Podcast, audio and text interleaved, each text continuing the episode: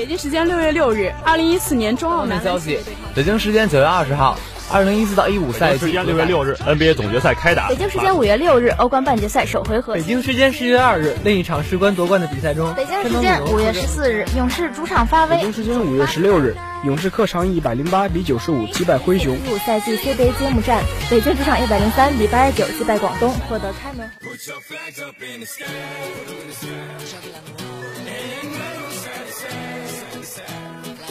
时速报道体坛消息，呈现给同学们赛场上最漂亮的篇章。体坛巨星展新锐，风云赛事略点睛。让我们一起去感受体育无处不在的魅力，了解来自运动的精彩。一样的时间，不一样的惊喜，尽在每周一校园运动特区。Don't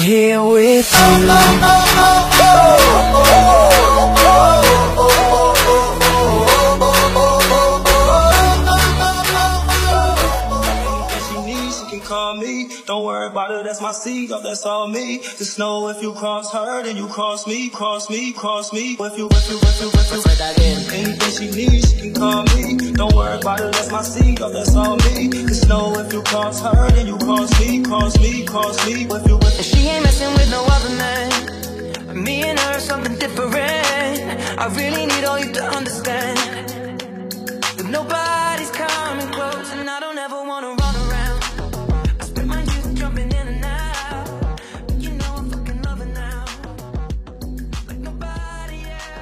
Hello，大家好，欢迎收听本期的校园运动特区，我是主播吕思纯。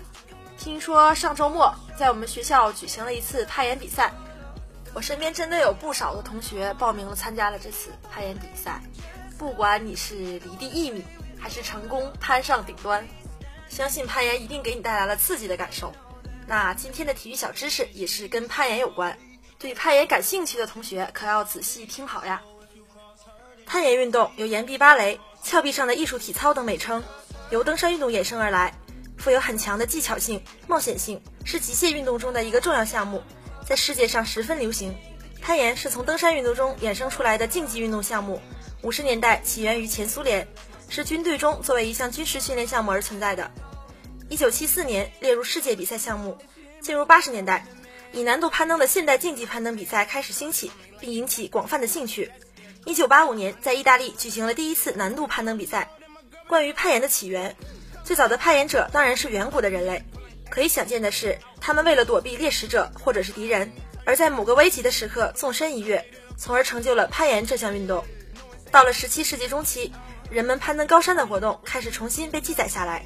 冰河地形以及雪山成为这些早期登山者主动迎接的挑战，而他们的足迹遍布了阿尔卑斯山区。在一八五零年的时候，登山者已经发展出一些简单的攀登工具，以帮助他们通过岩壁和一些冰河地形，比如有爪的鞋子和改良过的斧头和木斧，这些都是冰爪和冰斧的前身。关于攀岩运动的发展，在欧美、前苏联及亚洲的日本、韩国，攀岩运动已相当流行。当今世界攀岩水平属欧美，特别是法国与美国最高。法国相对在人工攀岩上占优，美国在自然岩壁称强。在亚洲，日本、韩国水平较高。他们有些选手已经达到世界水平，中国大陆、香港及台湾的水平大体相当，同属亚洲中流水平。关于攀岩运动的介绍，攀岩运动也属于登山运动，攀登对象主要是岩石峭壁或人造岩墙。攀登时不用工具，仅靠手脚和身体的平衡向上运动，手和手臂要根据支点的不同，采用各种用力方法，如抓、握、挂、抠、撑、推、压等。所以，对人的力量要求及身体的柔韧要求都较高。攀岩时要系上安全带和保护绳，配备绳索等，以免发生危险。攀岩运动在中国经过十多年，特别是近两年的发展，已初具规模，并吸引了越来越多的年轻人参加，发展前景十分可喜。从1997年开始，国内每年都要举行两次以上的全国或国际性比赛。八月，在西岳华山举行了国内迄今为止总体水平最高的一次国际攀岩邀请赛。亚洲攀岩锦标赛也将由中国承办。在中国北方地区，特别是北京，了解攀岩的人已为数不少，而参与攀岩已成为这里许多青少年的时尚行为。尽管攀岩还没有在全国范围内得到很好的普及推广，但值得欣喜的是，通过近几年新闻媒体的大力宣传，东南沿海、西南及西北等地区也纷纷要求开展这项运动。全国已建好或正开始修建各种各样的天然及人工攀岩场地，供人们训练和娱乐。我国幅员辽阔，山地资源丰富，可供攀岩的悬崖峭壁比比皆是。中国人比较灵巧清洁，只要下功夫，我们就能够在不久的将来进入攀岩运动的世界先进行列。以上就是今天的体育小知识部分。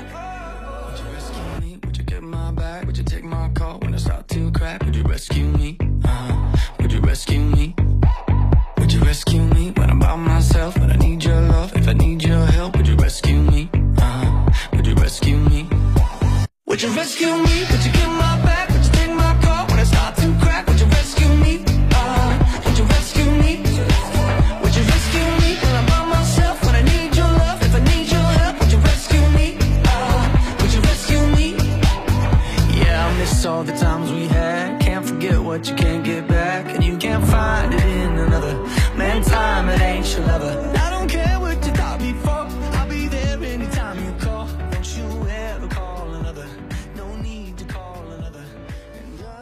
下是今天的评论部分，我是主播董事达，我是主播吕思纯。贝尔没资格抱怨，他的话是对普通人的侮辱。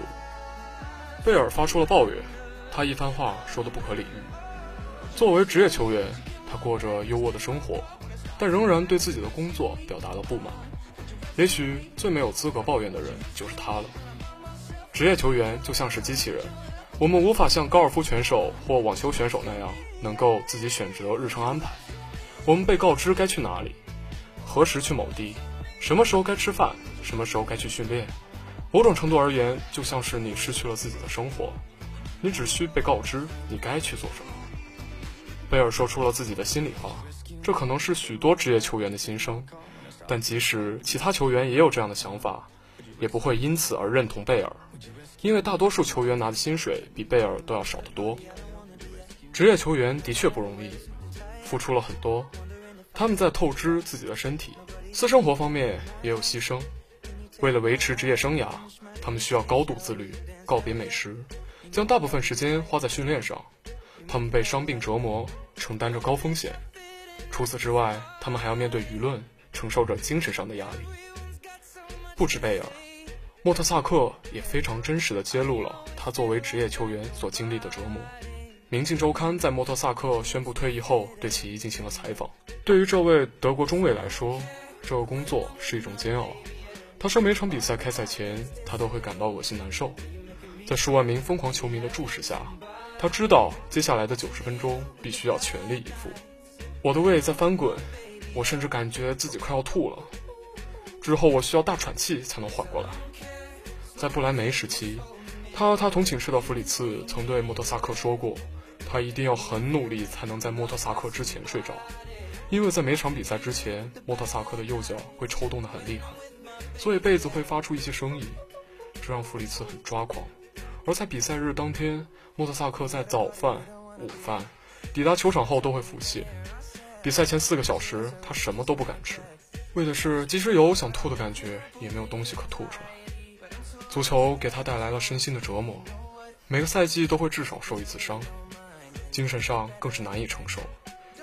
以致回忆起2006年本土世界杯半决赛被意大利淘汰时，他说：“出局当然失望，但更重要的是，我终于能够暂时解脱了。”当时我想的是，结束了，终于结束了。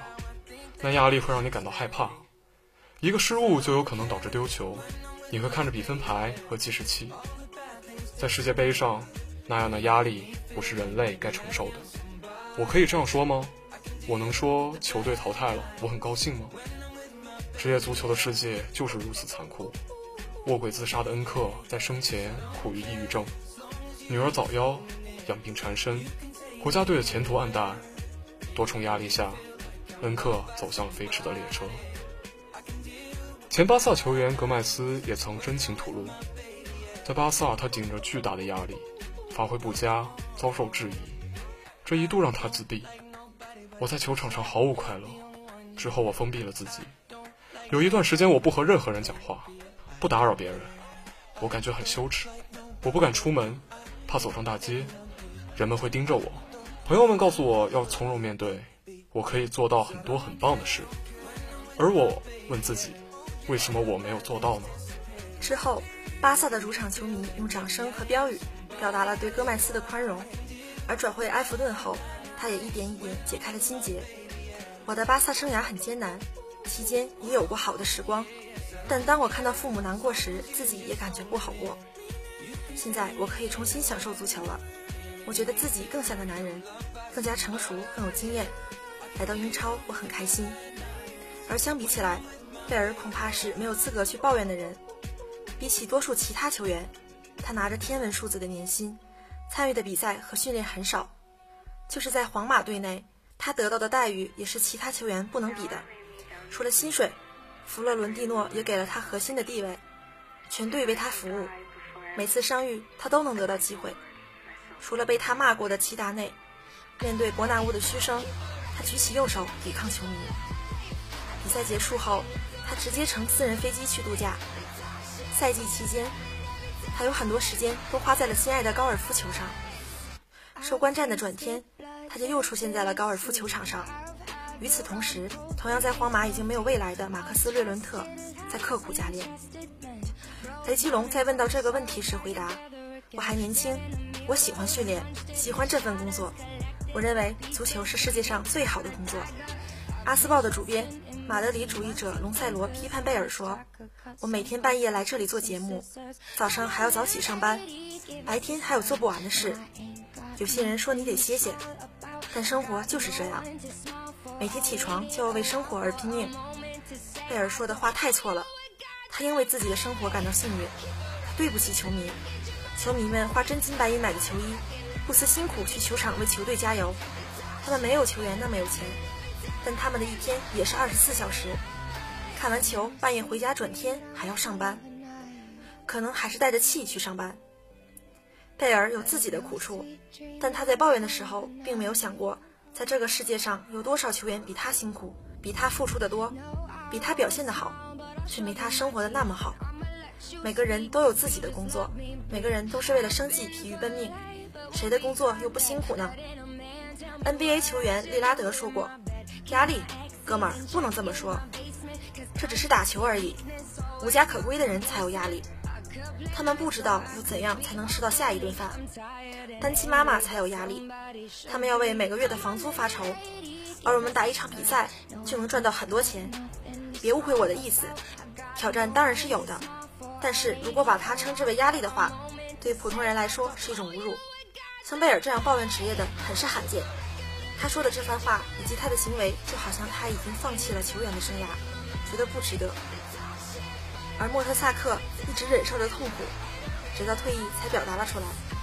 我不是在发牢骚，我知道我过着很多人梦想的生活。我只是想让人们知道，足球是一份工作，你需要知道如何应对工作中的巨大压力，如何接受训练和比赛的无止境循环。但即使赛前我会呕吐。我需要接受二十多次康复理疗，也许我还是会愿意再做一次。他跟队德国夺得了世界杯冠军，在温布利球场听将近五万名阿森纳球迷的呐喊，能拥有这些记忆，一切都值得了。以上是今天的评论部分。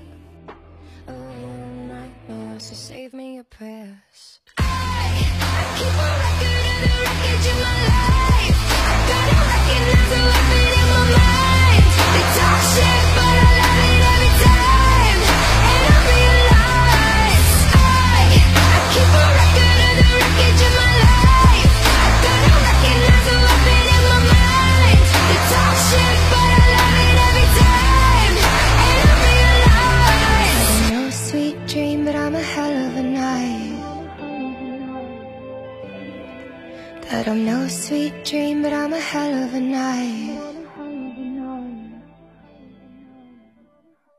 I'm sure you all hear about the Portugal football supernova Felix.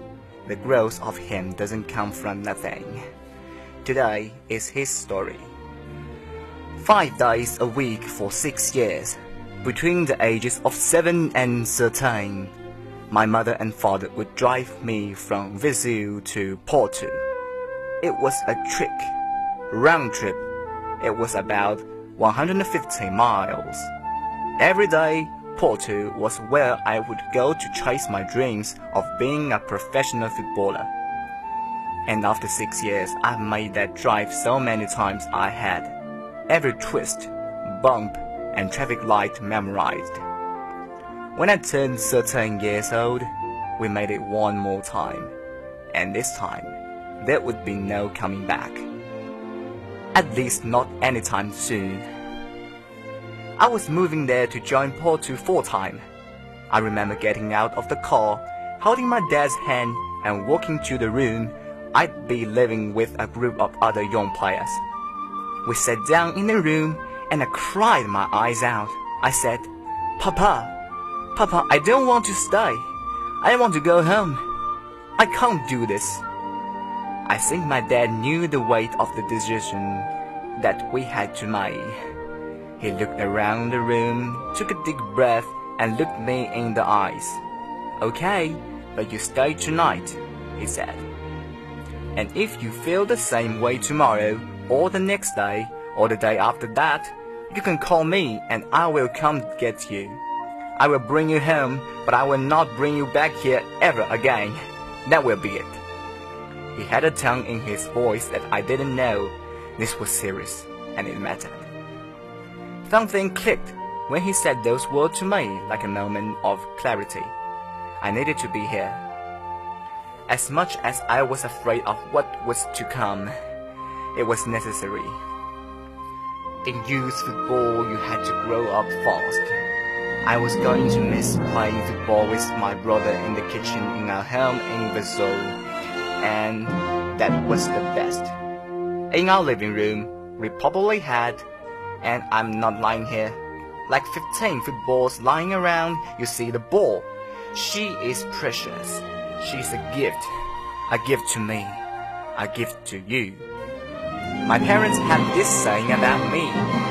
When Joe was a baby, he could dribble a football before he could walk. It's not true, of course, but like, it's true, you know? I always had the ball at my feet. Always, always, always. And if I was going to pass it to you, well, I had to trust you, right? I mean, that's my ball. I don't know what you are going to do with it. You could just give it away or something. I wouldn't allow that. I trust my brother, and I pass him the ball a lot. Quick passes, one twos, the good stuff, the beautiful game, all that.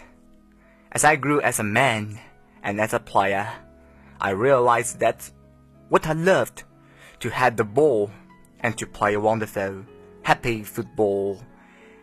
That's when I'm at my best. That's when I'm me. But when I played for Porto youth teams, that didn't always happen. They didn't believe in me as much as I believed in me. They didn't trust me on the field. They criticized me for my sight. They took me off the pitch. They took away the ball. At Porto, I lost my joy. People ask me about that a lot, especially because I'm now at Benfica. In Lisbon, I found my joy again. It took some time, some trust. I had to prove myself in the youth teams again. But Benfica plays a beautiful style of football. They believe in the whole, the formation, the idea of team before individual. When I was playing for Benfica B in early 2017, one of my first games was against Academico de Viseu in my hometown. I scored a volley and became the youngest player to score in the second division. To score at Estadio de Fortello, just a few minutes from where I grew up. With my family in the crowd, it was so special. And I felt like playing for Benfica was starting to be worth all the roads I had to travel to get there. To be continued, and here's some news about me and this program. I'm not going to stay here in the next year as I'm out. The future broadcast will be brought by Jennifer and some students of 2019. The future broadcast will be a bright future. But look back on yesterday, I miss all the people I met in this broadcasting studio and thanks for all the people that have helped me. Mr. Black Miss Liz, and all the people have helped us. So many moments to cherish. It might be the best time in my life and many thanks for all of you. The three years in this big family will always be cherished by me in my life. I'm your old friend Winter. Thanks to today's editor, and so long. 不知道爱你在哪一边，不知道爱。